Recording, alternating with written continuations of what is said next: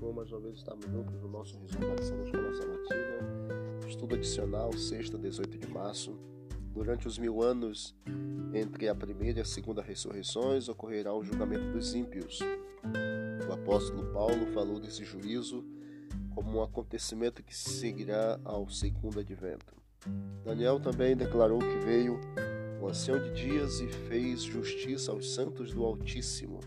E nessa oportunidade os justos reinarão como reis e sacerdotes diante de Deus. E é nesse tempo que, conforme foi predito por Paulo, os santos hão de julgar o mundo.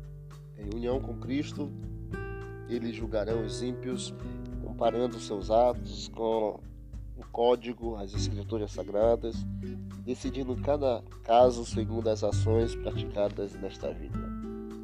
Então, o destino que os ímpios devem sofrer segundo suas obras será determinado e registrado em frente ao seu nome no livro da morte.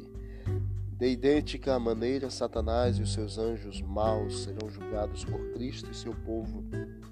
E Judas afirmou que os anjos que não guardaram o seu estado original, mas abandonaram o seu próprio é, domicílio, Deus tem guardado sob trevas em algemas eternas para o juízo do grande dia. As perguntas para nossa consideração: os santos participarão do juízo dos ímpios. O que isso diz sobre a transparência, bondade e justiça de Deus ao lidar com o pecado e o mal? o que está registrado nos livros do céu. É importante que Deus registre as nossas lágrimas. Se Deus sabe tudo, qual é o propósito dos livros?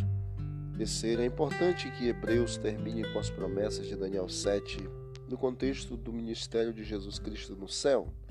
O que Daniel 7 ensina sobre o fim do pecado? Deus abençoe todos nós na recapitulação da lição da nossa congregação local e que possamos, em nome de Jesus, participar ativamente na lição e assim aprendermos cada vez mais e colocarmos em prática o que o Senhor quer para todos nós. No dia do juízo, sejamos achados como eleitos de Deus para habitarmos com Ele e para que no período de mil anos nós possamos participar do julgamento de todos os santos todos os ímpios e de Satanás é, durante o período de mil anos. Que Deus abençoe a você e a mim, que estejamos perto de Cristo a cada dia. Vamos orar. Querido Deus, obrigado por mais esse dia, pelas bênçãos recebidas, teu cuidado, graça e amor. Obrigado porque a justiça um dia acontecerá sobre todos que o manto sagrado de Cristo nos, nos cubra, nos torne justos para podermos habitar contigo por toda a eternidade.